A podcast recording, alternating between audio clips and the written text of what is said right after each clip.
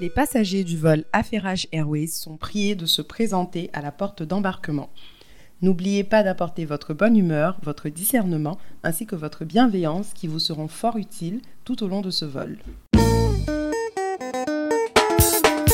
Bonjour et bienvenue à tous dans le 17e épisode de Affairage Airways et le premier épisode de la saison 3. Je suis Aïsata. Moi, c'est Laurence. Et nous sommes tellement contentes de vous retrouver après une très, très, très, très, très longue Très, très long. Il en a fallu du temps. Oui, Beaucoup de mais une temps. pause Mais on a enjoy. Franchement, moi, je ne sais pas si j'ai enjoy parce que vraiment la pause a été occupée, mais euh, c'était nécessaire. Qu'est-ce que qu'est-ce que tu as fait pendant ta pause, Laurence? Alors, au début, j'ai fait quoi? Au début de la pause, euh, j'étais dans un gros projet au travail, ça s'est bien passé. Après ça, j'ai démissionné, donc beaucoup de changements. On applaudit. On applaudit le chômage, j'ai mal doux. Euh, après ça, en parallèle, je suis retournée à l'école. Donc là, je suis officiellement une étudiante en développement, développement euh, international, dans les, les choses qu'on n'aime pas dans nos pays. là. C'est ça que j'étudie maintenant.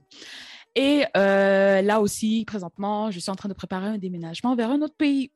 Hum, hum. Donc, beaucoup de choses, beaucoup de choses. Chaque jour, on prend ça un jour à la fois. Et c'est pas toujours facile, mais voilà, on va faire comment? Ah, machin, on est déjà né, comme on dit chez nous. Voilà. On n'a même pas demandé à naître, wesh. En fait, franchement, il y a des fois, je me dis, euh, vous nous avez pris, je sais pas trop où, vous nous avez jeté dans la vie ici, et puis c'est difficile. Il n'y a pas de guide. Quel est le projet en fait? le struggle. Bah, c'est génial, c'est génial. Et Je de pense ton est côté? dans le... On a à peu près le même thème dans le, dans le sens que je suis aussi retournée aux études pendant la pause. Donc, euh, entre le temps où on s'est laissé maintenant, j'ai chillé un peu. Je vais pas mentir, j'ai chillé, j'ai vécu la vie. J'ai Mm. croqué la vie. Tu as fait quoi en particulier pour croquer? Est-ce que tu as croqué plus que d'habitude? Parce que déjà, toi, à la base, tu croques. Hein Ma politique de vie, c'est que la vie est faite pour être croquée. Comme on disait là, on nous a pas demandé si on voulait naître ou pas. Donc, tant qu'à Voilà. là, si on a les moyens, autant se, se permettre de... On doit vivre agressivement Exactement. sur tous les plans. Voilà. Parce que la vie est courte aussi. Mm. Et, euh, Et longue quand elle est mal vécue, mais bon, continue. On est devenu philosophe ici. Mais euh, qu'est-ce que j'ai fait? Donc, j'ai été aussi au chômage de, euh, de juin jusqu'au mois d'août. Un chômage volontaire, ce qui a fait que c'était un chômage très bien vécu. J'ai voyagé un tout petit peu. Je suis allée au Nigeria parce qu'on parle tout le temps, tout le temps du Nigeria comme des connaisseuses ici. Là. Donc, je suis allée sur place Mm. en reporter exclusif pour voir comment se passent les bails là-bas. Ton reportage, il est jamais sorti, ouais. Je suis allée au Bénin aussi, euh, que j'ai beaucoup aimé.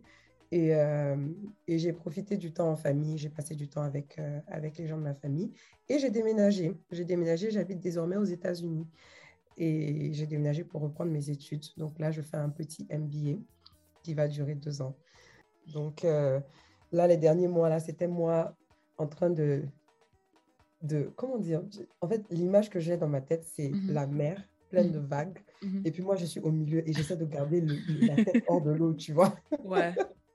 Ça a été ça les derniers mois, juste pour se réadapter à un nouvel environnement de vie, euh, nouveau rythme et- Ouais.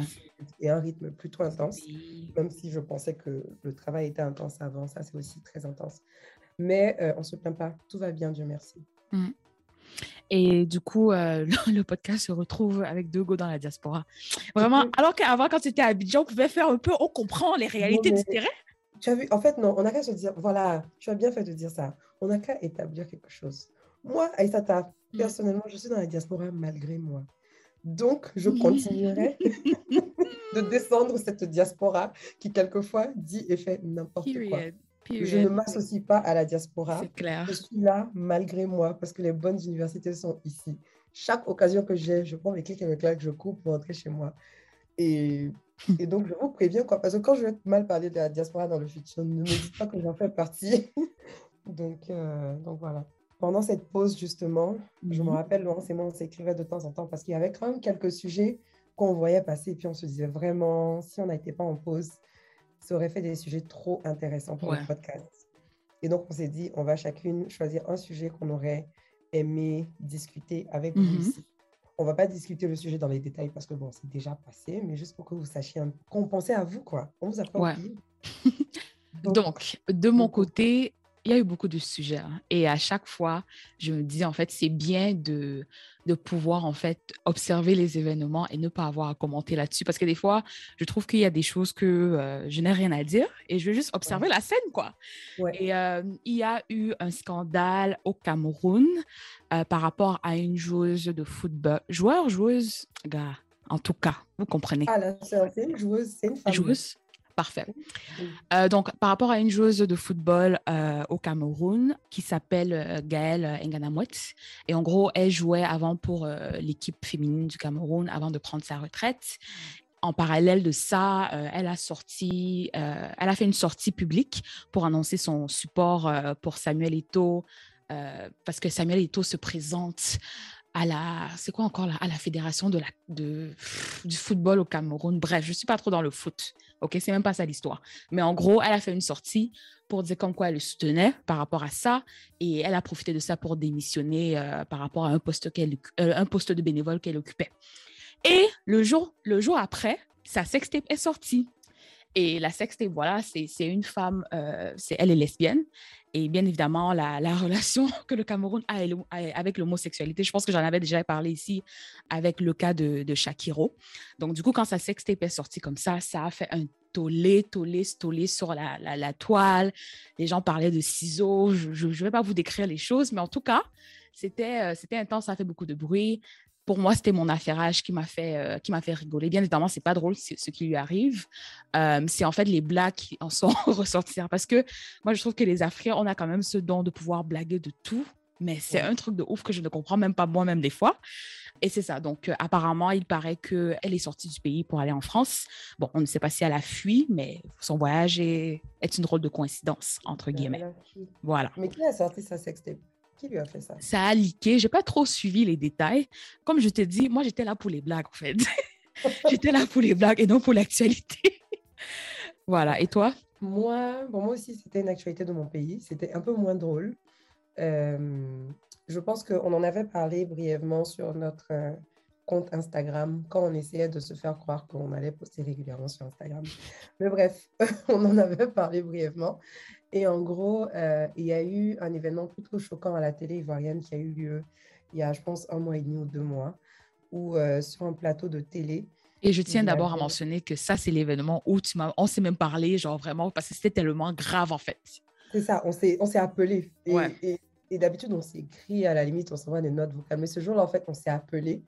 Et limite, on s'est fait un mini épisode. Enfin, en fait, on a eu une Entre conversation. nous. quoi. Ouais. Entre nous. Et puis, euh, tellement on était choqués. Parce qu'en gros, ce qui s'est passé, c'est que c'est une émission de, de, de vacances qui passe à la télé vers 19h30. Donc, euh, c'est une heure où tu as et les parents et les enfants qui sont devant la télé. Et ils ont invité sur le plateau quelqu'un qui, d'après eux, est un ex-violeur. Je ne savais même pas qu'on pouvait décrire quelqu'un comme ex-violeur. Tu as violé, tu as violé, frère. Il y a des choses là, tu ne deviens pas ex. C'est à vie. C'est à vie, en fait. Et donc, un ex-violeur qui vient sur le plateau et ils disent vouloir sensibiliser les gens contre le viol. Et donc, le présentateur télé, qui, est- qui a déjà un passé très problématique, qui a déjà dit des choses très problématiques dans le passé, dit au violeur de venir au, au- au devant de la scène. Il y, a, il y avait un mannequin, vous savez, les mannequins qu'on met dans les vitrines des magasins, Mhm. là. Et il dit de montrer sur le mannequin son mode opératoire quand il était violeur Mm. pour pouvoir aider à sensibiliser les femmes. Je pense qu'il est trop tard pour que je donne un trigger warning, mais bon, je Ouais, on a déjà commencé, en fait. et donc, il, il demande au, viol- au- à l'ex-violeur de montrer son mode opératoire pour essayer de sensibiliser les femmes et tout. Et pas les hommes, en tout Et cas. pas les hommes, hein, qu'en gros, ils font ça pour nous, pour qu'on sache comment les violeurs opèrent. Et c'était une scène plutôt choquante, rien que Le visuel. le visuel, parce que même sans avoir été victime de viol, c'était très dur à regarder. Mm. Euh, c'était très dégradant pour euh, le problème que le viol est en général, parce que ça faisait croire que de toutes les façons, il y a une seule manière de se faire violer. Voilà comment ça se passe, voilà comment on règle. Mm. Ça remettait encore une fois la responsabilité sur la femme Mhm. d'éviter de se faire violer quand c'est un problème qui vient de l'agresseur. Ça pas- diminuait l'ampleur euh, du problème, même en soi, à la télé. à la télé. Ce n'était pas approprié pour l'heure à laquelle ça passait. En fait, il y a tellement de choses qui n'allaient pas avec le processus que tout le monde était choqué. Euh, il y avait d'autres invités sur le plateau télé qui... Il y en avait qui riaient de manière nerveuse. Il y en a qui ont essayé de blâmer les autres invités parce que tu avais une ou deux femmes qui étaient sur le plateau de télé, dont Emma Loès, grande influenceuse, qui rigolait, mais honnêtement, moi, je ne peux même pas la blâmer. Je pense qu'il y a de fortes chances que ça ait été un rire nerveux. Souvent, quand on est dans des Ah, situations coup. choquantes en live, parce que c'est de la télé, c'était du direct, c'était du live, on ne sait pas comment réagir. Et donc, euh, ça a créé beaucoup, beaucoup de, euh, de réactions sur Internet, mais pas que, aussi dans la vraie vie, pour une fois. Et donc, il y a eu beaucoup de plaintes qui ont été envoyées vers la haute autorité euh, de l'audiovisuel. Il y a eu beaucoup de plaintes sur les réseaux sociaux. L'émission a été suspendue. Le présentateur télé a été suspendu pendant un mois. Il a été enlevé en tant que présentateur du concours Miss Côte d'Ivoire qui devait avoir lieu quelques semaines après. Mhm. Il y a eu des campagnes de sensibilisation qui ont été faites, euh, notamment par MTN, qui était le sponsor officiel de Miss Côte d'Ivoire. Et euh, il y a eu beaucoup d'événements, beaucoup de conversations qui ont été commencées grâce à cela. Et je pense qu'il était poursuivi, non? Il, est, il a aussi été poursuivi. Je ne sais pas ce qui, est- ce qui en est ressorti, mais il a été poursuivi. Mais c'était encore un rappel, en fait, de la grosse présence de la culture du viol euh, dans nos pays et du fait qu'elle est tellement ancrée qu'on n'est pas Ouais. sorti de l'auberge. Et ce qui m'a même frappé, c'est qu'on a tellement tendance à approcher le, viol. Bon, c'est pas une discussion sur le viol, hein, c'était vraiment juste en passant comme ça, mais je trouve en tout cas que dans, nos pays, on a tendance à approcher le viol comme, quelque chose qui commence par la violence, en fait. Et quand on regarde, en fait, les chiffres et même qui s- on se rend compte, en fait, que c'est des gens qui sont autour de nous, avec qui on est en confiance et que ce n'est pas nécessairement cette histoire que tu es dans, dans le noir, tu marches dans le noir, on t'attrape et on te viole, en fait. C'est pas toujours ça. Et donc, du coup, je trouve même que la prémisse même de l'émission était juste, ne faisait aucun sens. Mais aucun, Aucun sens. sens. Aucun sens. Parce qu'en général, comme tu dis, il y a beaucoup de chiffres qui montrent que ça se passe à la maison, que ça se passe dans ton propre lit, Mm. ça se passe avec les gens de ta famille, avec tes patrons, euh, souvent dans ton lit conjugal. Ouais. Et le simple fait de savoir qu'il y a toute une équipe éditoriale qui s'est assise, qui a réfléchi, qui s'est Mm. dit, ouais, c'est trop une bonne idée, tout. Voilà comment on va, genre, Je sensibiliser te les jure. gens. Appelons-le. Appelons-le, trouvons-le, trouvons son numéro. Genre, comment la, La conversation s'est passée? Je... En fait, Je la personne dont ça a été le travail de chercher l'ancien violeur, même d'âge de les gens. Oui, bonjour mon frère, j'ai entendu que tu étais ex-violeur. Est-ce que tu veux passer à la télé? I mean, what? Seigneur, Seigneur, Seigneur, Seigneur. que t'es passé en fait? Et genre, la personne même qui a trouvé l'ancien violeur, moi, je me questionne même sur lui. Genre, toi, tu connais des violeurs, genre comme ça, quoi. En tout cas. ça.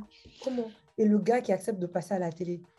Il y, a- y juste beaucoup de choses qui ne vont pas. euh, Et aussi, il y avait une rumeur comme quoi c'était possiblement pour le buzz, mais je sais pas si ça a été euh, fact-checked. Bah, on ne pourra jamais vérifier ça en fait, parce que justement, en Côte d'Ivoire, je sais que c'est quelque chose de plus euh, global, mais je sais que sur la scène ivoirienne en ce moment, Mm. il y a cette grosse euh, tendance à utiliser le buzz pour faire la promotion.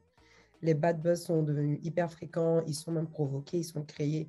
Il y a même une émission de télé là, eux ils sont connus pour ça. Quand tu les vois faire, tu sais qu'ils se sont levés le matin, ils ont Mhm. dit quel bad buzz je peux créer?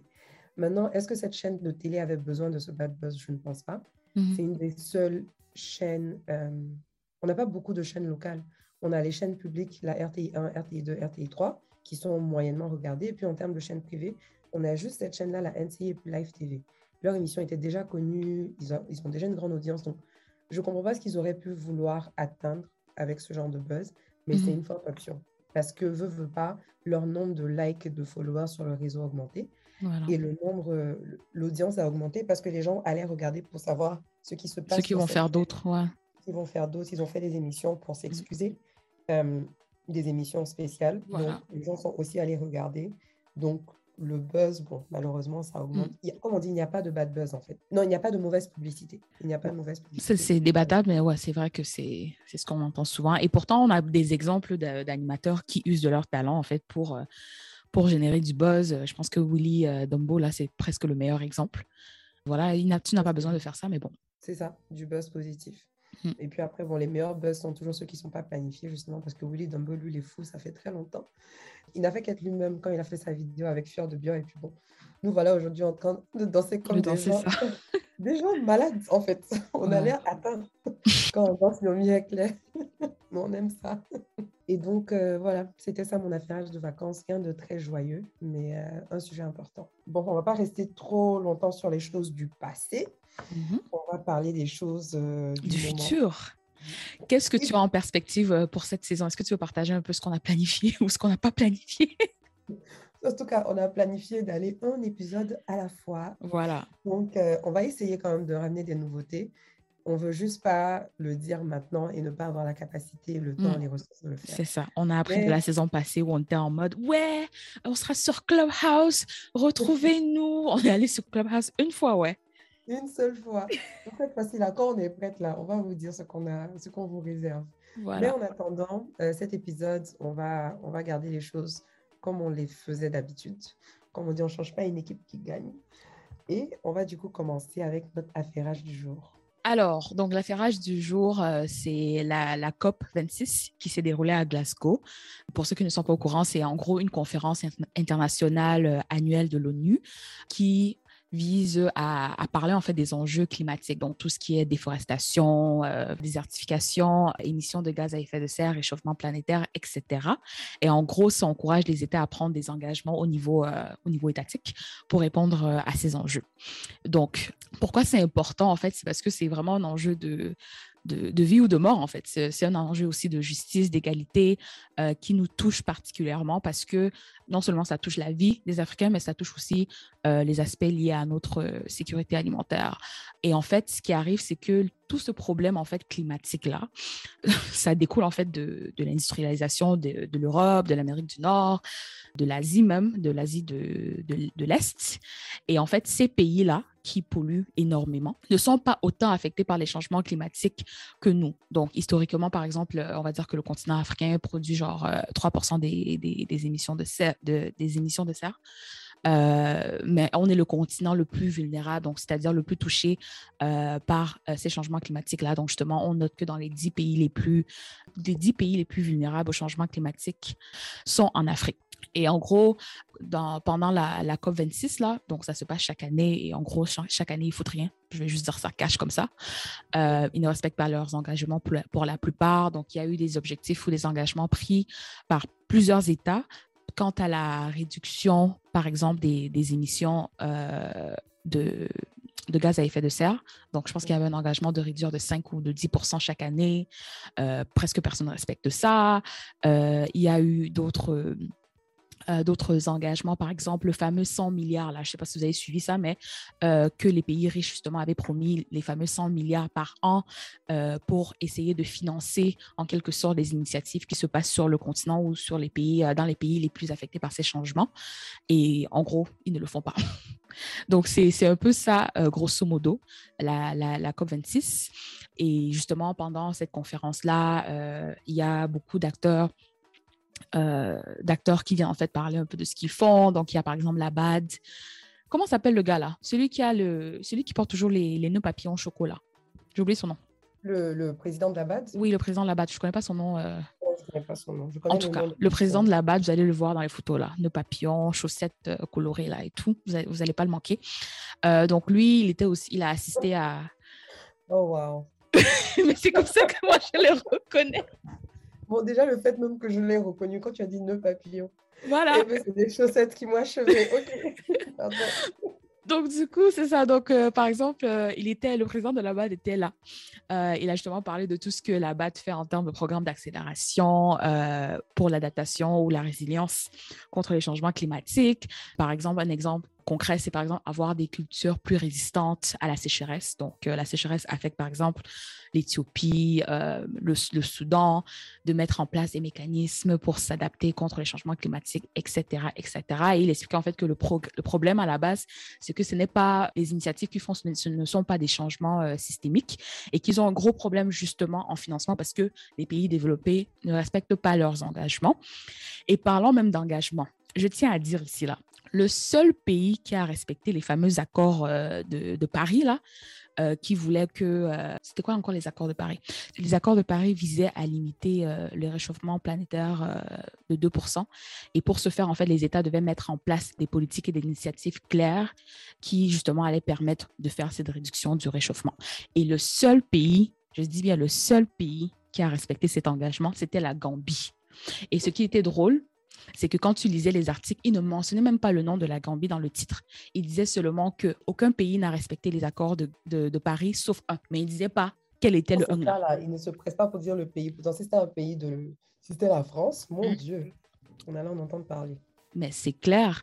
Et c'est fou parce que justement, quand j'ai vu que la Gambie était le seul pays qui a respecté euh, ces accords de Paris, là, ça m'a rappelé que quand j'étais en Gambie en, je sais pas, 2016, je pense, je me souviens qu'on avait stoppé notre voiture parce que le militaire avait vu du plastique derrière. Mm. Il avait carrément arrêté la voiture. Il a dit ben, on n'a pas d'affaire en fait à avoir du plastique euh, dans notre voiture parce que le plastique apparemment est interdit là-bas. Et on a dû euh, voilà un peu négocier pour qu'il nous laisse euh, pour nous laisse tranquille. Bon, je ne sais pas si bon c'était une tentative de corruption, mais ça ça indiquait en tout cas que la Gambie vraiment était très très sérieuse par rapport à, cette initiative. Et on réalise en fait que vraiment la plupart des pays ne tiennent pas leurs promesses. C'est vrai qu'il y a des pays comme le Kenya, l'Éthiopie, les Nigeria qui sont en train de justement de vouloir euh, qui sont dans la bonne voie quant au respect de ces accords de Paris. Mais de façon générale, en tout cas, la tendance veut que les pays industrialisés ou euh, occidentaux, en tout cas, ne, ne prennent pas nécessairement ces accords au sérieux. Et justement, ça fait que beaucoup d'activistes connus sont extrêmement frustrés. Donc, par exemple, euh, Vanessa Mukate, qui est, je pense qu'elle est assez bien connue, c'est une activiste ougandaise. Et il y a aussi Greta Thunberg. Greta, toujours fâchée. Toujours fâchée, là. Au début, tu sais, je la claquais pas parce que je pensais qu'elle était jeune. Hein. Mais maintenant que je, sais qu'elle a 25 ans, euh, non, elle a 18 ans, pardon. Elle a 18 ans, elle est majeure et c'est Vanessa qui a 25 ans. Moi, je trouve qu'elle elle est tellement agressive et moi, je me dis que Vanessa Mukate, elle est là, elle est calme alors qu'elle se bat pour un continent tout entier qui est plus affecté par les changements climatiques. Et après, on va dire que ouais, c'est nous, les femmes noires, on est toujours énervées, on est toujours énervées. Elle, elle est là, elle écrit dans ses discours, mais yo, relax. Ah non, mais tout est labellisé de manière différente selon d'où tu viens. Hein. Greta, son énervement, c'est vu comme de la passion. C'est la passion. Genre, chaque fois qu'elle fait ses discours, je me dis, mais en fait, la pauvre petite, je ne sais pas si elle a eu le temps de vivre une enfance heureuse. elle est là, elle est fâchée, elle est fâchée, elle est fâchée pour des choses qui ne vont pas changer du jour au lendemain. Et aussi, elle est passionnée. Vous aurez mis Vanessa avec le même énervement. Mm. On dit qu'elle est sauvage, qu'elle est fâchée. En tout. Donc, euh, ce qui est intéressant, c'est ça. Donc, c'est que plusieurs activistes commencent à se désolidariser de la coop parce qu'en fait, ils estiment que déjà, c'est la coop 26, donc c'est la 26e édition depuis, euh, je pense, les années 95, là. Et euh, en gros, rien ne change. C'est mm. comme c'est des choses de l'ONU. Des fois, les gens prennent des engagements, puis après, voilà, tu rentres chez toi, tu dors, tu vis ta vie pépère, quoi. C'est un peu ça que les pays font. Mais est-ce que les engagements que les pays prennent sont réalistes? Est-ce qu'ils se donnent des objectifs atteignables? Je pense que oui, parce que justement, pour prendre ces engagements-là, ils sont consultés. Donc, si, si ce n'est pas réaliste, c'est à eux de, de, le dire, en fait. Et de toute façon, comme c'est vraiment un enjeu planétaire et de vie ou de mort, est-ce que vraiment le, le, le fait d'être réaliste a sa pertinence ici? C'est aussi ça l'autre question. ce n'est pas un enjeu économique où genre chacun peut avoir son opinion. Si on dit que la planète là va se réchauffer de 2 degrés et que quand on va arriver à 2 degrés, les pays justement dans l'hémisphère euh, sud, donc nous, on va carrément mourir de chaleur. Ce n'est même pas débattable en fait. Ouais. Donc du coup, parce que c'est, c'est, je pense que dans le fond en fait, et peut-être ce n'est pas, euh, ce n'est pas bien euh, bien rechercher ce que je veux dire, mais je pense que comme c'est un truc qui, qui, a, qui a des impacts euh, accès ou accrus dans les pays du Sud, c'est peut-être là que les pays du Nord, en fait, ils ont d'autres chats à fouetter, en fait. Et nous, en fait, on dépend de leurs aides, malheureusement. Alors que eux, par exemple, si c'était vraiment un enjeu important pour eux, ils ont des accès euh, au capital, en fait, pour mettre en place des programmes, alors que nous, pas nécessairement. Donc, c'est peut-être ça aussi. C'est pour ça que je disais au début que c'est un enjeu vraiment d'égalité, de justice, en fait, limite il y a tellement cette tendance à effacer justement les activistes africaines euh, qui parlent justement de ces changements climatiques-là. Donc, euh, Vanessa Mukate là, de, l'Ouganda, justement. Euh, souvent, on va voir qu'on ne la mentionne même pas dans les articles alors qu'elle est quand même une activiste connue. On va voir qu'on la, qu'on la coupe dans certaines photos. On met beaucoup, euh, on met Greta Thunberg en valeur. Euh, donc, en fait, il y a aussi cette tentative de, d'effacer un peu le rôle qu'on joue, le rôle actif, je veux dire, que le continent joue. Pas, je ne veux pas dire pour une fois, mais en fait, on est très, très actif sur la question et je, je, trouve en fait que peut-être dans les médias occidentaux, euh, ce n'est pas très, très évident qu'on l'ait en fait. Oui. Et, dans les médias en général, parce que même moi, depuis, j'avais entendu parler de Vanessa il y a quelques années quand on l'avait effacée d'une photo. Ouais. Mais entre-temps, euh, j'en ai pas entendu parler beaucoup plus que ça. Bon, je ne suis pas particulièrement à la recherche d'informations sur le, les changements climatiques, mais je n'ai pas vu son nom apparaître sur mes, dans mes différents feeds. Et même en général, je ne pourrais même pas te citer un autre activiste environnemental africain, et je suis sûre qu'il y en a. C'est juste qu'en termes de médiatisation, ils sont pas C'est ça. On ne fait que médiatiser Greta là. Mais c'est parce qu'on attend les autres pour nous médiatiser. Sinon, c'est nous-mêmes, nos médias se lèvent pour mettre en avant nos En effet. C'est ça aussi. Mais En moi, ce que je trouve intéressant, bah, intéressant, ou les questions que je me pose du coup dans tout ça, c'est ayant le continent qui est le plus affecté par, ces, par, Mhm. ces, par le réchauffement climatique, comment est-ce qu'on pense au futur? Parce que quand on parle du développement de l'Afrique, je n'entends pas souvent parler de développement durable dans nos plans de développement. On parle d'industrialiser l'Afrique justement parce qu'on n'est pas industrialisé, on n'a pas beaucoup nos, usines, etc. Euh, on, parle d'urbaniser l'Afrique, mais ce sont tous des choses qui viennent avec des conséquences négatives pour l'environnement. C'est pour ça que les pays occidentaux sont là où ils sont aujourd'hui. Et j'ai pas l'impression, en fait, quand on pense au développement durable, j'ai l'impression qu'on essaie de juste quelquefois copier ce qui est fait ailleurs. Mhm. Mais rarement, je veux voir des initiatives où on va se dire, OK, on veut certes industrialiser, on veut créer une usine pour traiter X, Y, Z, Mhm. mais on va créer l'usine différemment pour essayer, enfin, pour peut-être utiliser plus de panneaux solaires, pour faire X, Y, Z, parce qu'on sait justement que c'est nous qui allons mal finir dans l'affaire. Et ça, c'est dommage. Bon, je pense que plusieurs gouvernements euh, africains ont une politique de développement durable. Et en fait, ce que je constate maintenant que je suis euh, une étudiante en développement, Hmm, c'est ouais. que euh, beaucoup de pays occidentaux, justement, comme ils sont des bailleurs de fonds, que ce soit en aide, en aide multi- multilatérale ou bilatérale, généralement, ils vont avoir euh, des conditions reliées à l'environnement pour justement allouer certains fonds. Bon, c'est peut- c'est peut-être pas dans, dans tous euh, les types de programmes ou tous euh, tous les axes euh, de financement, mais généralement, euh, quand tu vas par exemple avoir un truc entrepreneuriat, donc tu- on va souvent parler justement de tout ce qui est entrepreneuriat solidaire euh, dans les projets de, de développement et de la perspective écologique. Je sais que par exemple du côté du Canada, franchement, il y a des financements que tu ne peux pas avoir si ce que tu veux faire a un effet néfaste sur l'environnement. Donc du coup, que ces gouvernements africains-là ne veulent pas ou ne soient pas dans le développement durable, parce qu'on dépend des aides internationales, forcément, en fait, on est soumis, malgré nous-mêmes, je dirais, à cet aspect de développement durable que, pour moi-même, je trouve que c'est controversé. Je ne, je ne sais pas si je nie nécessairement la cause ou la valeur de ces enjeux climatiques, mais je, je dénonce un peu la façon que c'est instrumentalisé souvent, euh, parce que je trouve que non seulement ça encourage les États à s'endetter, parce qu'en fait, la, la coop, là, le, la, la BAD est là pour dire qu'on a besoin d'aide, on a besoin de plus d'argent. Mais comment Mhm. est-ce qu'on va avoir plus, ce, plus d'argent, tu vois? Ouais. C'est en Ouais. passant par des financements, euh, je sais pas moi, stru- euh, d'ajustement structurel, c'est en passant, en gros, on s'endette encore plus Ouais. essentiellement. Ça, c'est la première chose. La deuxième chose aussi, c'est que j'ai comme l'impression que cet aspect du- de, la, de la résilience contre les changements climatiques qui est souvent abordé dans les, dans les projets de développement international, ça, ça freine aussi notre développement d'une façon parce que, par exemple, on voit que l'Inde, dans sa stratégie de développement, a beaucoup misé sur le charbon.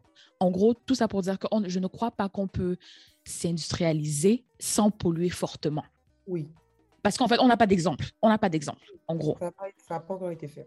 Voilà, voilà. Et du coup, euh, dans la situation qu'on est, je trouve ça un peu désastreux que nous, on doit être les, les, les cochons, euh, c'est quoi, les cochons de test? Comment on appelle ça? Les de- cobayes. Les cobayes. C'est Ah, dit non, guinea pig.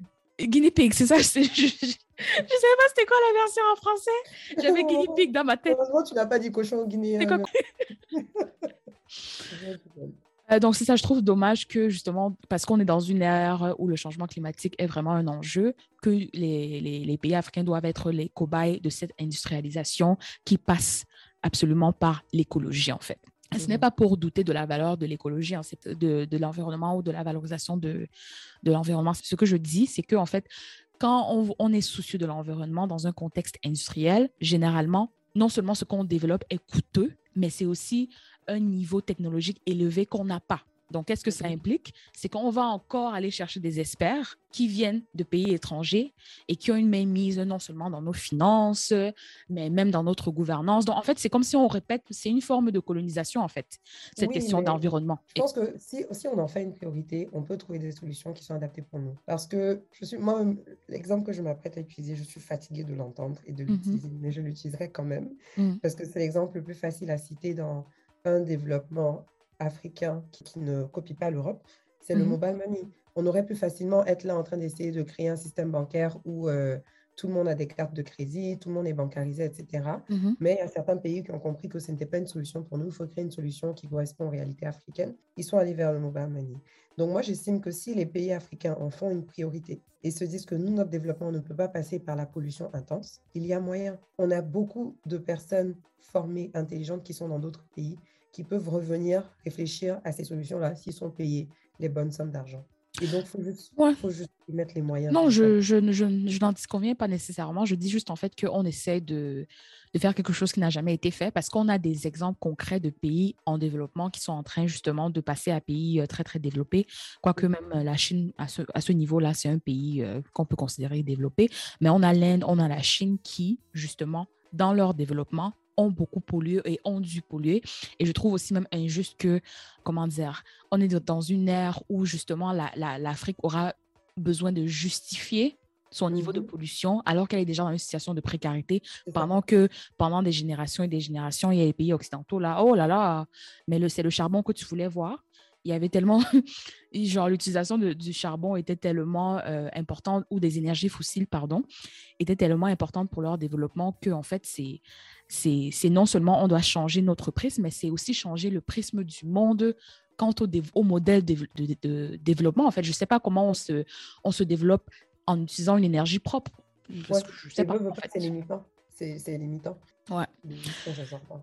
Mais bon. En tout cas, c'est- les problèmes de, notre jour. Donc, en attendant, la température ne fait que monter. En gros, on avait prédit que la température allait augmenter de 1,5% je pense, d'ici 2040. Et ils ont révisé ça pour dire que ça va monter en 2030. Donc, vraiment, si vous pensez qu'il fait chaud dans nos pays, là, hein, vous allez sûrement Après, confirmer bientôt.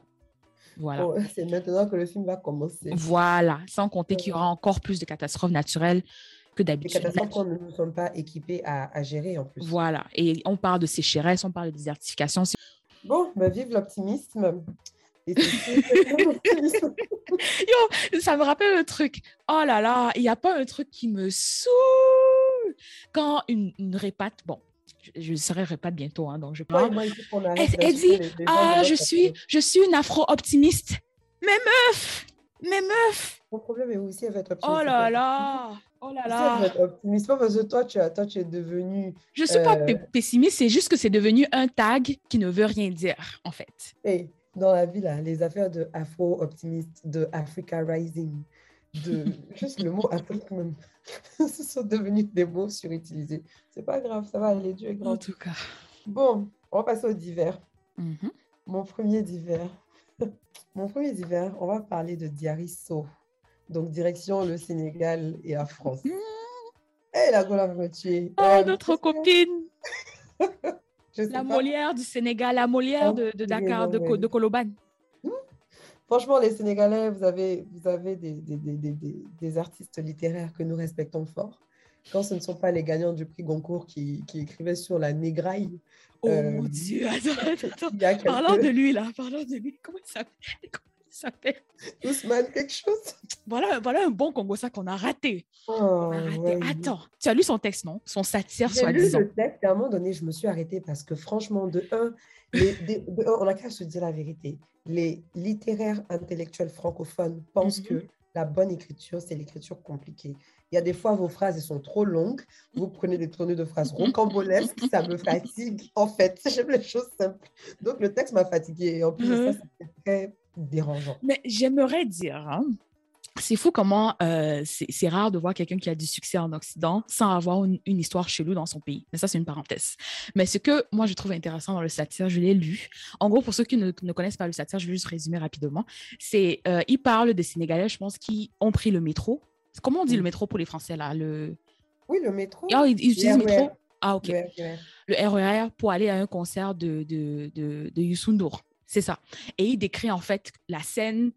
Et ce qui m'a, genre, anéanti en fait, et jusqu'aujourd'hui j'en rigole, c'est qu'il y a une partie où il dit que les Sénégalais, ça sentait la joie et l'oignon. Et mais le mec, c'est dans la nourriture, il a qu'à arrêter de nous fatiguer en fait. Non, mais le texte était ça. condescendance. Il y en a qui disent que c'était fait exprès, que c'était l'effet voulu, etc. Bon, Je pense pas qu'il se soit exprimé publiquement sur le sujet, donc on ne saura jamais. Ouais, c'est tellement raciste que euh, c'était drôle. Et genre, tu lis, tu es inconfortable, mais tu rigoles en fait. Mais bon. Ouais. ouais. Il, a, il a critiqué l'odeur des gens, l'allure des gens, Oh là le, là, le niveau intellectuel des gens, euh, les femmes africaines. Enfin, franchement, tout le monde est passé à la casserole dans son texte. Mais euh, du coup, en restant dans la même catégorie de, de, de grands littéraires sénégalais, nous avons Diarisso. Je vous donne un peu de contexte pour ceux qui n'ont pas suivi. Mm. Il y a quelques mois, je pense que c'était autour de janvier, partout sur les réseaux sociaux, sociaux, il y avait un hashtag, je ne me rappelle même plus du hashtag, mais tout le monde postait pour retrouver Diarisso. Mm. C'était une étudiante d'origine sénégalaise qui habitait en France, qui était connue parce qu'elle avait été euh, élue ou nommée meilleure élève du Sénégal deux années de suite. Et donc, elle avait eu un certain nombre de bourses qui l'envoyaient en France pour étudier. Mhm. Et après les vacances de je ne sais pas trop quand, à la rentrée scolaire, la go, elle a disparu. Elle ne s'est pas pointée. Mm. Tout le monde entier a commencé à paniquer. On pensait que quelque chose de grave lui était arrivé. Donc, je pense pendant quelques semaines, tout le monde, tout le monde, tout le monde la recherchait. On ne comprenait pas. Elle avait vraiment disparu. Mm. Aucune trace. Et donc, tout le monde était inquiet. Et je, et je, ra- je répète, tout le monde était inquiet parce que on ne la recherchait pas juste Ouais. parce que c'était un affairage et tout. On était réellement inquiet de savoir Mm. qu'est-ce qui aurait pu lui arriver. Et c'était tout le monde. hein. C'était pas un truc de Sénégalais ou de Sénégalais dans la diaspora. Les gens la cherchaient. Je me souviens à l'époque, j'étais au Bénin et, et on se parlait. Je parlais à quelqu'un en DM et la personne était comme, mais c'est notre fierté. Et la personne n'était pas sénégalaise. Elle disait, Mhm. ah, c'est notre fierté, on la cherche, j'espère que tout va bien et tout. Donc les gens, en fait, étaient sincèrement euh, inquiets, en fait. Vraiment. Mm. Et après, la copine réapparaît. Je ne sais pas quand elle est réapparue, mais elle a réapparu. Mais en mode, euh, ouais, en fait, elle voulait juste prendre une pause. hein. Mm. Donc, elle s'est cassée un peu. Elle est revenue. euh, Est-ce qu'elle me donne des explications? Elle n'a pas juste dit qu'elle a écrit son livre, puis après, elle a donné des explications quand les gens étaient comme c'est comment? C'est ça. Elle est revenue avec une publicité de livre qui allait sortir bientôt. Les gens étaient en mode, attends, mais tu te fous de notre gueule. Désolée pour mon langage. Et euh, c'est encore une fois que toute l'idée de est-ce que c'était juste euh, un bad buzz pour faire Mm. de la publicité pour son livre qui est revenu? Parce qu'on se dit, mais c'est pas normal. Tu peux pas disparaître comme ça, inquiéter tout le monde et puis juste réapparaître comme tu veux. Et euh, avec le temps, on a, on, a, on a compris que c'était une disparition qui était volontaire. Et de ce que moi j'avais compris à l'époque, il semblerait qu'elle ressentait énormément de, press- de pression De pression. dû au fait que c'était la meilleure élève du Sénégal. Il y avait beaucoup d'attentes par rapport à son parcours académique, son parcours professionnel. Et donc, elle ne se retrouvait pas dans tout ça. Et donc, elle a senti le besoin de s'en aller, je ne sais où, où d'ailleurs, je ne sais pas où elle est partie, et de prendre une pause. Et elle est Mhm. revenue. Déjà là, bon, j'ai envie de dire, je comprends hein, la pression qu'elle a ressentie, je la comprends. C'est difficile quand Mhm. tu es l'espoir de tout un peuple. Et Quand je pense que c'était même euh, l'hypothèse de départ que tout le monde avait en fait. C'est Que c'est commun en fait qu'un étudiant aille à l'étranger sans de la pression, même si tu n'es pas la meilleure des élèves. C'est assez commun ici et on le voit même euh, tout le temps en fait. Surtout euh, à Montréal qui est une ville universitaire. Les gens craquent sous la pression en fait. Exactement. Parce que tout le monde se met à projeter ses ambitions, ses envies Mm. sur toi. Tu, tu n'es plus vraiment libre de tes choix parce que tu veux faire un certain nombre de choses. On te dit non, toi, tu ne peux pas faire ça parce que ton avenir est grand, etc. Donc, tu peux facilement te sentir Ouais. perdu. Et je pense aussi ça. que la- ce, ce dont on ne parle pas souvent, c'est que quand tu fais ton passage à l'université, en fait, tu étais la meilleure étudiante dans ton contexte, dans ton collège, et tu te retrouves dans un environnement où tout le monde est aussi bon que toi. Donc, euh, c'est, il faut être humble et, et si tu ne, si tu n'as pas cette remise en, en question ou en perspective, là, ça peut être très, très, très difficile à digérer de te retrouver peut-être avec des, des- des notes plus basses ou euh, voilà, en compétition avec des gens qui sont plus forts que toi, etc.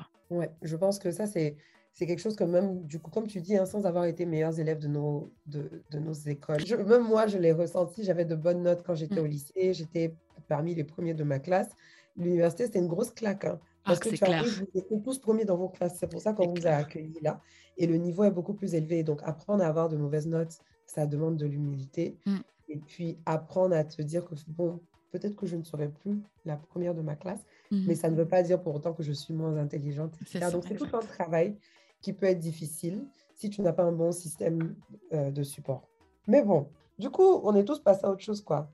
Madame Diarisso, il y a quelques jours, elle refait les news parce que son fameux livre est enfin sorti. Et elle dit qu'en fait, sa- son livre, c'est pour régler des problèmes qu'elle avait avec les gens. Et en fait, la phrase clé, la Je phrase clé, la phrase clé, la phrase clé, elle dit en fait, et puis, je pense qu'il faut regarder la vidéo de son entretien pour comprendre. Elle est assise comme si elle était Molière, avec son col roulé alors qu'il fait pas si froid que ça. Euh, euh, et puis, vous savez, quand les intellectuels veulent parler, puis ils parlent doucement, ils réfléchissent un peu. Ils faisaient des wesh-wesh, quoi, en fait. Ils faisaient des manières. Et donc, elle avait fait en mode, oui, en fait, ce livre, bah, pour moi, c'est une manière de dire, je vous emmerde. Il dit que quoi? Le plus grand des calmes. Elle dit qu'elle nous emmerde. Parce que après, bon, elle s'est justifiée. Après, elle s'est justifiée, elle a dit que elle, elle, elle, la phrase Je vous emmerde, c'est pour tous les gens qui ont été désagréables avec elle mhm. lorsqu'elle a fait son comeback et qui étaient fâchés du fait qu'elle nous ait tous fait paniquer pour que dalle. Mais en gros, elle dit que son livre, c'est ça. Dans son livre, son livre, c'est censé être une fiction, mais c'est censé être une fiction basée sur beaucoup de réalité, mhm. où elle parle de quelqu'un qui fait un départ volontaire. Donc, c'est un peu ce qu'elle a fait. Et euh, moi, je voulais juste... Je n'ai pas grand-chose à dire hein. Mais je voulais juste vous rappeler que Diarisso dit qu'elle nous emmerde. Voilà. Bon, elle emmerde ses détracteurs, mais elle remercie euh, le, président de la République, Macky Sall. je ne sais pas trop qui l'a soutenu. Donc, bien évidemment, ce n'est pas ceux-là qu'elle emmerde. Mais, mais moi, je me suis sentie emmerdée en tout cas. Moi, je me suis sentie emmerdée parce que je trouve que de nos jours, il faut arrêter de faire comme si euh, on n'a pas fait exprès, etc. Quand tu fais une apparition dans les médias, ton apparition, elle est préparée. Sa phrase Je nous emmerde là. Elle a préparé ça avant de venir. Donc, si elle était certaine que c'était juste ses détracteurs qu'elle emmerdait, elle mhm. aurait pu être plus précise. Elle aurait pu dire. Parce que je n'ai pas sorti la phrase hors du contexte. Je suis partie écouter la, vidéo. Oui. Elle aurait pu dire C'est pour mes détracteurs, mes détracteurs, etc. Je les emmerde. Ça mm. aurait été mieux. En tant que mm. grande intellectuelle de son niveau, je vous emmerde. Je trouve ça quand même bas comme niveau de langage aussi. Je pense que ça peut être dit de manière beaucoup plus poignante et éloquente et mhm. subtile. Mais le fait qu'elle n'ait pas précisé et qu'elle l'ait uniquement précisé lorsqu'il y a eu des réactions négatives, pour moi, veut dire que, encore une fois, peut-être qu'elle ne nous emmerde pas, mais qu'elle voulait mhm. utiliser un langage choquant pour rester pertinente dans les médias pour qu'on parle d'elle. En gros, elle cherchait du buzz. Je fatiguée de ça, en fait. Si c'est mhm. le buzz qu'elle cherchait, je ne suis pas son audience. Là, elle n'a qu'à m'emmerder. Ce que j'aime, par exemple, c'est que c'est important de remettre les choses dans leur contexte. Ça veut dire que quoi? Son audience principale est la société sénégalaise. La société sénégalaise et les femmes, bon, c'est une histoire très, très compliquée, mais mm. j'aime quand une femme vient là et a du culot. Ça, par contre, je lui donne. Elle a un culot de ouf. Bon, on va dire peut-être qu'elle est impolie, qu'elle est ingrate, qu'elle est insolente, tout ce que vous voulez. Mais j'aime en fait le fait qu'elle est assez culottée pour dire, les gars, je vous emmerde. Mais Venez me chercher.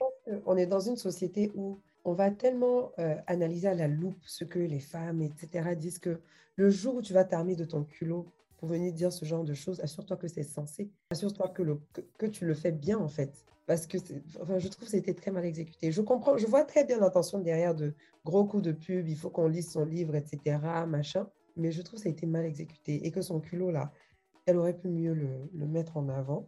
Mais c'est bien. Hein. Bon, en tout cas, les, les, les, les, Sénégalais se sont déchaînés. Je lisais les commentaires, mais c'était grave.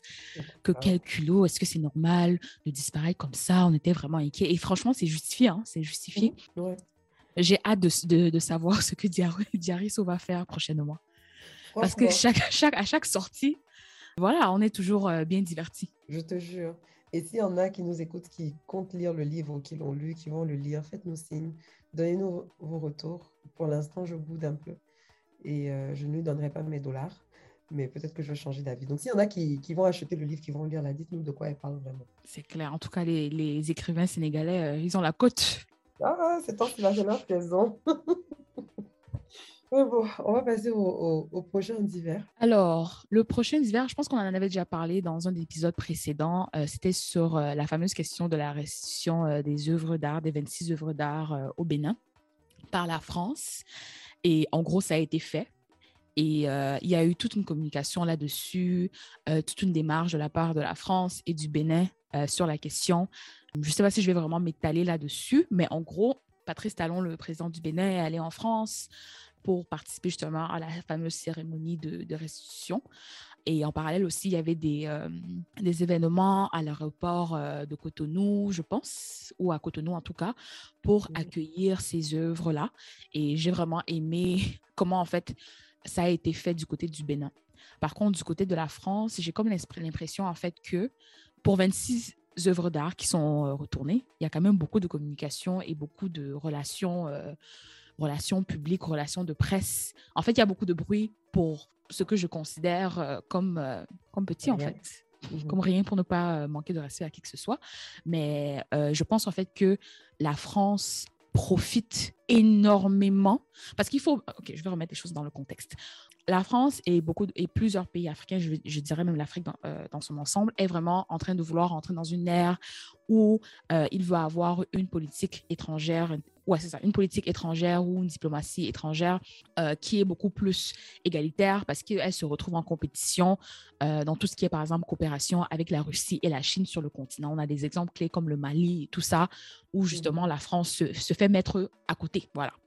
Et du coup, cette histoire de cette question de restitution d'art-là est, selon moi, un peu instrumentalisée par la France pour démontrer que, oh, regardez, on, est dans un tournant où on veut justement euh, interagir avec les décideurs africains sur une base plus égalitaire. Donc, du coup, la com autour de ça, je trouve qu'elle est vraiment, euh, elle est vraiment presque, presque exagérée, alors que dans l'action, dans le concret, il n'y a pas grand-chose qui, qui, qui, a été fait. On avait justement même, euh, je pense, parlé dans cet épisode-là que, voilà, il y avait plus que 26 œuvres d'art qui pouvaient être tournées. Il y avait d'autres pays africains, voilà, qui avaient leurs œuvres d'art pris en otage, notamment, par exemple, le Cameroun euh, on a un roi dans un, dans, un royaume euh, là, qui s'assoit sur un siège qui est un fake parce que le vrai est dans un musée en France. Donc, des choses comme ça. Et mhm. vous nous faites une com exceptionnelle pour 26 œuvres d'art. Et ce, que, ce qui m'a même choqué, c'est que, bon, que vous soyez des voleurs, que vous soyez des gens à qui on a donné ces, ces, ces œuvres d'art-là en cadeau, dans l'histoire et dans peut-être la, la, mémoire collective de, de beaucoup d'Africains, c'est que vous avez volé. Donc, du coup, moi, je conçois mal comment un président africain se déplace en France pour faire une cérémonie de restitution, alors que c'est comme si, Aïsata, je vais chez toi, je vole, euh, je vole, euh, je vole, euh, je vole tout ce qui t'est cher et je dis, OK, je vais te, te, te, remettre, mais tu dois venir chez moi pour prendre, genre. Hmm. C'est là, en fait, que moi, je, je, je trouvais bah ça... Vas-y, tu, tu allais parler. J'allais juste dire que les relations Afrique-France ont toujours été remplies d'audace de la part des Français. Donc, je ne suis mm. plus étonnée en fait. Ouais, mais c'est ça, parce qu'en fait, si la prémisse de leur nouvelle ère qu'ils sont en train de, dans laquelle ils veulent, ils veulent rentrer, c'est vraiment euh, avoir un rapport de force plus équilibré, à ce moment-là, franchement, si on estime dans l'histoire, même s'ils si même s'ils sont en train de le débattre, que vous avez volé ou que vous avez pris sous, sous la force, à ce moment-là, ce serait, ça aurait été plus pertinent en tout cas. Et c'est pas parce que je vais être dans, dans les détails, hein, de toute façon, l'Africain, c'est un peuple, on est un peuple qui est beaucoup dans la symbolique. Donc, c'est mhm. normal que même je m'attarde sur cette question-là. Je ne trouve pas ça normal que Macron ne fasse pas le déplacement parce que les voleurs vont chez les volés restitués. Voilà ce que je suis en train de vouloir dire. Et euh, franchement, quand j'écoutais, quand je lisais les articles là-dessus, j'étais tellement blasée. Par contre, j'aimerais souligner comment le gouvernement béninois, malgré le fait euh, qu'il ne contrôle pas nécessairement les, dynamiques de cette relation euh, complètement, j'aime la façon qu'ils se sont approprier la communication dans leur pays. Donc, par exemple, le gouvernement béninois est très, très, très, très actif dans la communication digitale autour de ce retour. Euh, ils ont fait leurs propres événements, ils ont fait leur propre communication là-dessus. Je ne sais pas, je trouve que ça témoigne en fait de, du fait qu'ils euh, ils sont en train de vouloir, euh, comment dire? Ils se réapproprient en fait. Voilà, malgré, malgré les limites de leur contexte. Voilà, exact. Exact. Donc, j'ai beaucoup, beaucoup aimé leur com là-dessus. Et même, ils ont changé leur nom complètement sur Twitter. Le compte, du gouvernement, là, par exemple, s'appelle Restitution des 26 œuvres ou trésors du Bénin. Donc, en fait, il y a tout un plan de communication là-dessus. Et ils ont vraiment aussi des événements culturels autour mhm. de la question. C'est super, j'adore. Moi, j'ai trouvé ça mais top, top, top, top. Maintenant, bon, il y a des, des, des, des détracteurs mhm. qui viennent sur, euh, sur les réseaux dire, OK, mais on est en train de vous restituer ces œuvres, comment est-ce que vous allez les entretenir? Et ils n'ont pas de compte à vous rendre sur les œuvres que leurs ancêtres les ont laissées. S'ils veulent brûler, ça, c'est leur problème. Chacun gère son propre En fait, en fait, on ne peut pas utiliser l'argument que ça doit rester en France parce que euh, les, Africains, soi-disant, ne savent pas entretenir leurs choses. Mais c'est quoi le rapport Et si un jour nos œuvres doivent rester en France, soi-disant parce qu'on ne peut pas entretenir machin, machin, payez-nous des frais de location. C'est aussi ça voilà. ça. Soit vous nous payez des frais de location pour avoir nos œuvres dans vos musées parce que c'est vous qui bénéficiez de l'afflux de touristes que ça ramène dans vos musées, soit vous nous rendez nos choses. Ce sont des œuvres qui ont été dans nos, dans nos communautés pendant des générations et qui sont restées intactes. Sans trop de science, de machin, de comment. Mais c'est plus que des œuvres en fait, parce que l'Africain n'a pas beaucoup écrit.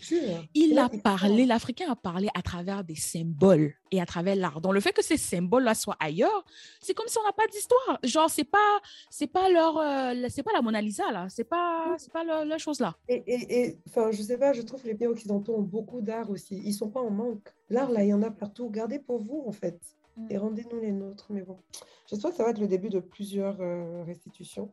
Ouais, je pense que j'ai suivi qu'il y a des restitutions qui vont se passer aussi dans d'autres pays. Peut-être pas par la France, mais je me souviens plus quel pays. Peut-être l'Allemagne. Le Royaume-Uni, là. Ils n'ont qu'à s'élever, ils vont rendre un peu parce qu'ils en ont beaucoup. Ça me surprend même pas. En tout cas, eux tous là, c'est des voleurs. Bref. Ouais. Bon, on va terminer les divers. Euh, il y a un dernier sujet que Laurence veut absolument aborder. Oui, tu évites parce que vous avez perdu. Oh là là. Bref, vas-y, Laurence, dis ce que tu as dit. On va passer à autre chose. On dans ce podcast. Donc, en fait, euh, il y a un match qui a opposé le Cameroun à la Côte d'Ivoire euh, pour les qualifications, euh, qualifications, qualificatifs, qualifications. Ouais, Vous voyez, ils gagnent les choses, ils connaissent même pas le vocabulaire. Qualification. Et je pense qu'on a un taux d'alphabétisation plus élevé que le vôtre. Hein, donc, il ne faut pas parler. Même qualification, tu hey. Donc, du coup, donc, du coup, on a fouetté proprement proprement la Côte d'Ivoire 1-0. Et Laurent, quand même, je te demande du respect. Nous sommes dans un podcast à deux. Tu peux mhm. donner ta nouvelle sans utiliser un vocabulaire humiliant pour l'équipe adverse. Je suis, je suis Diarisso. Le, je suis culotté. oui. Donc, on vous a fouetté proprement 1-0. Euh, et donc, du coup, le Cameroun, euh, je pense qu'on va dans les barrages. Je ne connais même pas le foot, hein, mais je sais seulement qu'on a fouetté la Côte d'Ivoire. Ouais, ouais, en gros, le Cameroun et la Côte d'Ivoire euh, se sont affrontés dans un match de foot. Et le gagnant allait à la Coupe du Monde. Celui qui ne gagnait pas partait pas à la Coupe du Monde. Et donc, ils ont gagné le match 1-0, comme elle a dit. Et, et depuis hyper longtemps, en fait. Ouais. La Côte d'Ivoire n'ira pas à la Coupe du Monde. C'est et ce que j'aime, en fait, c'est que ça galvanise euh, les foules, surtout en tout cas au Cameroun. Ça nous galvanise parce qu'on organise la Cannes. Bon, ça fait deux ans qu'on dit qu'on organise la Cannes, mais on organise la Cannes euh, cette année. Je pense que ça aura lieu entre décembre et février, je pense, au Cameroun. Et du coup, en fait, ce match-là était même important, même d'un euh, point de vue des fans, parce qu'en fait, ça, ça augmente le, niveau d'intérêt, je pense, que les gens auront aussi pour, pour la Cannes en parallèle. Donc, je pense qu'on est bien parti par rapport à ça. Euh, et, voilà, donc désolé, vous devez rentrer à la maison. Mais moi, ce que j'ai beaucoup, beaucoup aimé. Ben, moi, je pense qu'on vous a surtout offert ça parce qu'on sait que ça a été hyper difficile pour le Cameroun de ne pas être capable de faire la canne à temps parce qu'ils ont bouffé l'argent Regarde alors. En tout cas, nous, on sera au Qatar. Nous, on sera au Qatar. Vous serez. Tant que généreux, voilà, j'ai honte. Purée, mais j'ai tellement mal. Voilà, j'ai mal. Euh, nous, on sera au Qatar. Vous, vous serez dans vos quartiers là. Et bon, de toutes les façons, j'ai vécu au Cameroun trois ans et demi. Euh, ah, maintenant tu veux nous, maintenant, maintenant tu veux nous réclamer ton identité. À chaque épisode que je te dis de venir réclamer l'identité là, tu veux pas. Franchement, c'est malgré moi. Voilà, je suis... c'est trop dur. Ah, de toute façon, les Camerounais ont la bouche. Je ne peux pas supporter le Cameroun. Attends, mais attends, je pensais. Non, je, je, je retire, je, je, refuse ce que tu dis. Je pensais que les Camerounais avaient la bouche. Mais hier, là, les Ivoiriens ont la bouche. Je ne sais pas si tu as suivi hier, il y avait un space qui s'appelle euh, Les éléphants sont fâchés, je pense. Hashtag Mercon, qui est votre, insulte. j'ai suivi la, de Mercon. Ouais il y avait 3000 personnes dans ce space et les Ivoiriens, mais mon Dieu, ils ont insulté leur équipe un à un jusqu'à dire que oh, Drogba est plus pareil depuis qu'il s'est défrise. Euh, depuis oh. qu'il s'est défrisé, il est plus oh. pareil. Ils ont insulté tout le monde. La seule personne qu'on a respectée, même José la chanteuse, a pris des balles perdues. la, seule, la seule personne qu'on a respectée jusqu'à faire une minute de silence, là, c'était Arafat. Le reste là, tout le monde a pris des balles. C'est ça qui est chaud avec les Ivoiriens parce que je suis là, j'ai honte, je parle du Cameroun et tout, mais l'équipe en ce moment, mm. Ça a été chaud pour eux parce que chaque fois qu'on a perdu des matchs, on perd, on est habitué à perdre, on ne va pas se mentir. Ah, au moins, c'est toi qui le dis, hein, c'est pas moi. Oui, c'est pas grave, on est habitué à perdre dans la vie, il faut être honnête. Mm. Mais euh, il y a certains matchs qu'on ne peut pas se permettre de perdre. Notre rivalité avec le Cameroun ne date pas d'hier, en fait. Et donc, quand on perd ce genre de match, parce qu'on avait perdu contre le Brésil, franchement, on, a, on a même été content d'être sur le même stade que tu vois. Mais perdre contre le Cameroun, ça nous humilie au plus profond de notre âme. Et donc, quand on est fâché, on remet les gens à leur place. Mm. Euh, et souvent, on oublie que c'est juste un sport et qu'à la fin de la journée, il fallait un gagnant et que c'était deux bonnes équipes. Il fallait que quelqu'un gagne. Et il y a beaucoup de... Je ne sais pas comment les joueurs font hein. en termes de santé mentale. Je ne sais pas s'ils sont accompagnés psychologiquement parce que les gens vont fort. Il y a des choses qui sont dites. Et je me rappelle, on a un joueur comme ça à l'époque, mm-hmm. euh, Barry Copa. Mm-hmm. C'était la canne. La canne qu'on a gagnée, la dernière canne qu'on a gagnée, c'était en 2015 ou 2014, je ne sais plus. Avant ça, on avait perdu un certain nombre de matchs. Les gens ont insulté le gars jusqu'à ils ont insulté sa maman. Ils l'ont lavé, comme on dit, on Ah. l'a insulté. Et finalement, on a gagné, je pense, je ne sais plus si on avait gagné par penalty. Et vraiment, les, les fans de foot, si je raconte n'importe quoi, pitié. Mais je sais qu'il y a eu un truc qui s'est passé où on est allé au penalty. Et c'est Mhm. grâce à Barry Copa qu'on a gagné le, le- le match. Ah, Et on a gagné la canne. Là, il faut les voir. Retournement Se racheter. Que ouais, copain, on a toujours notre gars sûr. Et tout. Je dis, on n'a même pas Ouais. honte. Ayez un peu honte. Oh. Mais c'est fou parce que la rivalité dont tu parles là, je trouve que depuis que le Cameroun a ses nouveaux stades là, on ne respire plus en fait. On dit que oh, les Ivoiriens n'ont pas de vrais stades, qu'ils ne sont pas habitués à avoir du bon que- gazon. Je, je tiens à dire aux Camerounais là, quand on regarde les indices de développement d'un pays là, construction de stades là, ça compte pas. Arrêtez de nous fatiguer. Même moi-même, ça me fatigue. Non, mais c'est- une rivalité gentille. Et pour justifier pourquoi je pense les Camerounais disent ça, c'est que dans notre rivalité légendaire, à l'époque, euh, dans les années 2007-2008, là, je sais plus, je pense que c'était la Cannes encore, on s'était affrontés. Mm. Et quand la Côte d'Ivoire a gagné, Magic System a sorti une chanson qui est une de nos chansons phares. Et dans la chanson, il dit même s'il n'y avait pas gazon, ce n'est pas rentré. Et donc, il parlait de vos stades à vous. On dit que même s'il n'y avait pas le gazon sur vos stades, votre but n'est pas rentré, en fait.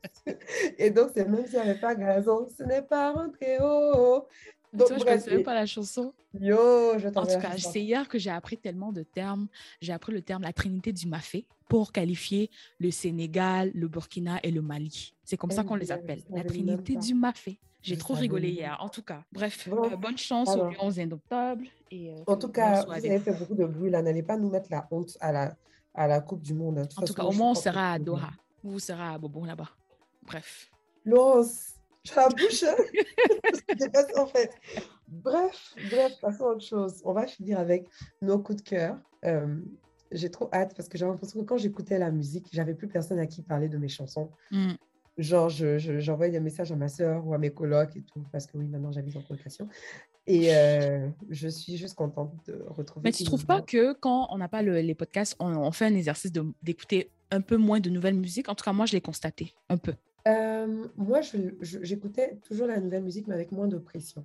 Mhm. Parce que quand il y avait le podcast, je trouvais qu'il fallait que j'écoute le nouvel album avant qu'on enregistre l'épisode pour en Ouais, parler. exact, en ce sens. encore frais. Mm. Et là, bon, je sais qu'il y a un nouvel album qui est sorti, je prends mon temps, quoi. Mhm. Et genre, je, je ne me, je ne me force plus à avoir une opinion. J'avais l'impression que je, je devais toujours avoir une opinion sur les nouvelles chansons. Là, j'écoute ce qui reste dans ma tu tête. enjoy, quoi. Et puis, je passe à autre chose. Et je peux commencer, du coup. Ouais, vas-y. Dans, cette, dans, c'est dans, c'est dans ces écoutements, ces écoutages, ces écoutations, Mhm. que j'ai écouté le nouvel album de Jules qui s'appelle Sounds of My World. Ouais, tu l'as vraiment aimé parce que tu m'as, tu m'as, tu m'as contacté pour me dire. Oui, ce jour-là, j'ai dit, il faut aller écouter. Je l'ai pas aimé. Mais du tout. Mais vas-y. Bon, les goûts et les couleurs. Ouais. Moi, j'ai beaucoup aimé l'album. Et en vrai, à des fois, je dis j'ai beaucoup aimé l'album, mais je me rends compte qu'à la première écoute, j'ai enregistré deux chansons que j'écoute en boucle. Donc, il faudrait juste que j'aille réécouter l'album au complet pour voir si j'ai tout aimé. Mhm. Mais j'ai Parce que la première chanson est percutante. Donc même moi, quand j'ai écouté la première chanson, je suis comme oh. Puis après, bon, Voilà. voilà. Mes deux chansons préférées, euh, ce sont toutes les deux des featuring. Bon, la majorité de l'album, c'est des featuring. Mhm. Il a fait un featuring avec Maria Andrade, qui est une chanteuse capverdienne qui avait fait beaucoup de buzz parce qu'elle avait fait un show sur Colors qui, était, qui a été beaucoup écouté. Mhm. Et la chanson avec Maria Andrade s'appelle Love Language. J'adore. C'est un peu, ça fait un peu penser, euh, bah, c'est des sonorités un peu, euh, pas brésiliennes, mais capverdiennes du coup, mais il y, a- y a un gros héritage portugais quand même dedans. Des sonorités capverdiennes, très chill, c'est très dans les vibes. Mhm. Elle chante en portugais. c'est- Mhm. Je sais même pas ce qu'elle dit dedans. Magnifique. Tu vibes seulement, quoi. Je vibe seulement. Et la deuxième chanson, c'est le featuring avec Sotisol qui s'appelle Marée Mhm. qui est aussi dans, le même, dans les mêmes vibes. Donc, ce pas des chansons qui bougent beaucoup, c'est des chansons qui sont très posées. C'est des chansons que tu mets en background pendant que tu as des gens que tu reçois chez toi pendant un dîner euh, et, et qui s'écoutent très joliment et qui ont de belles sonorités, en fait, dans les détails des instruments, dans, dans les, dans les harmonies des voix. C'est juste beau. C'est de belles chansons. Donc, voilà. C'était ça. Ok. moi. Donc, on va mettre. euh, donc, je rappelle qu'on a une playlist. On va mettre une des chansons là dans la, dans la playlist qui est disponible sur euh, Spotify et euh, Apple, euh, Apple. Music. Alors, mon coup de cœur. Déjà, je suis au chômage, je tiens à le mentionner. Donc, du coup, parce que j'avais un horaire très, très chargé, vu que j'allais à l'école et je travaillais en même temps euh, en, début de session, là, je n'avais pas le temps pour faire quoi que ce soit. Donc, depuis que je suis au chômage, j'ai quand même pu euh, me réapproprier ou me rattraper sur certaines euh, séries Netflix. Mhm. Donc, je ne pouvais pas finir cet épisode sans parler. Et c'est moi qui, qui, qui, qui est en retard. Hein. Mais Kings of Boys. Ah. Ça, là, meilleur, mon Dieu. S'il vous plaît, si vous ne connaissez pas la série, allez regarder. Je ne vais même pas m'étendre là-dessus, mais allez regarder, c'est trop fort. Euh, mon coup de cœur musical. Tout ça pour, pour ne pas répondre à la question à laquelle tu devais répondre. Ok, vas-y. C'est quoi la question? J'ai oublié. Coup de cœur musical. Ah ouais, ouais. fait, que tu allais nous dire que dans, dans, King of Boys, en fait, le soundtrack ou quelque chose. Non, non, non. C'est juste que j'avais négocié que ça passe dans un divers, mais il y avait trop de divers. donc, je voulais juste le mentionner absolument, absolument. Et la réalisatrice m'a même retweeté. Bon. Euh, donc, mon coup de cœur musical, il y a beaucoup, il y a beaucoup de, il y a beaucoup de musique. Euh, je sais que je saurais toujours ton coup de cœur musical, mais vas-y, choisis. Oh, ok. Bon, comme tu as dit ça, je n'ai pas de coup de cœur, ça va. Non. Euh, mon coup de cœur, c'est Sisol. Donc, on reste dans le Cameroun. Hein. parce que comme depuis que je rentre là, je fais genre, euh, j'essaie de me reconnecter avec mes racines, wesh. Mais bon. Vas-y, pendant c'est la, la période de lune de miel. Avant que toi, tes racines. Je te, dis. Ah mais en tout cas, quoique euh, Sissol n'est pas un chanteur, il n'est pas trop dans, la, dans les, sonorités traditionnelles, mais je trouve qu'il fait quand même, euh, il, met bien les deux mondes euh, ensemble. Donc, du coup, il a sorti un EP, je pense, qui s'appelle Illusion. c'est sorti l'année passée, je pense, ou peut-être en début d'année, parce que vraiment l'année, si, en tout cas, je perds la notion du temps. Et voilà, donc c'est un EP de, je sais pas, moins de, ouais, c'est ça, sept chansons, mais il est magnifique. Mon coup de cœur dans cet EP-là, il y en a beaucoup, mais c'est ma route. Euh, en gros, en gros j'aime bien le storytelling. Il raconte en gros qu'il a euh, rencontré une fille qu'il a draguée. Et euh, alors qu'il a juste complimenté la fille, et la fille commençait à le draguer. Et lui, il dit, gars, je voulais pas, quoi. Je voulais pas continuer ta route, je veux continuer ma route, en fait. Dans la chanson s'appelle Ma route. Et comme je dis, ce que j'aime vraiment dans, dans son style, c'est qu'il chante en français et il chante aussi dans sa langue natale, je pense c'est le. Et en tout cas, le P est vraiment, vraiment très, très bien. Et ce que j'aime aussi, c'est que ça s'exporte, sa musique s'exporte assez, assez bien. On va rajouter ça dans la playlist. Euh, donc, je pense que, euh, Aïsata, tu peux nous faire atterrir. Oui, je vais vous faire atterrir. J'ai pris l'avion récemment, donc j'ai écouté avec beaucoup d'attention ce qui était dit. Et je vais vous rappeler qu'on dit bel et bien tablette. Oh my god, tu es encore là-dessus. non, mais la go qui t'a dit ça, là, si elle écoute encore le podcast, elle doit être saoulée, en fait, de toi. elle a dit, mais en fait, laisse tomber, tu vois. Non, on dit tablette. Parce qu'en fait, je n'avais pas pu confirmer parce que je n'avais pas pris de compagnie aérienne francophone. Et là, j'étais dans le vol de Air France. Et qu'au moment d'atterrir, j'ai ouvert mhm. mes oreilles. Bref, je vous fais En tout cas, c'est eux qui connaissent le français, donc euh, voilà. Donc, euh, je vais vous demander à tous d'attacher vos ceintures, de redresser le dossier de votre siège, de remonter vos tablettes et de vous préparer pour l'atterrissage. À dans deux semaines. Au revoir. Bye.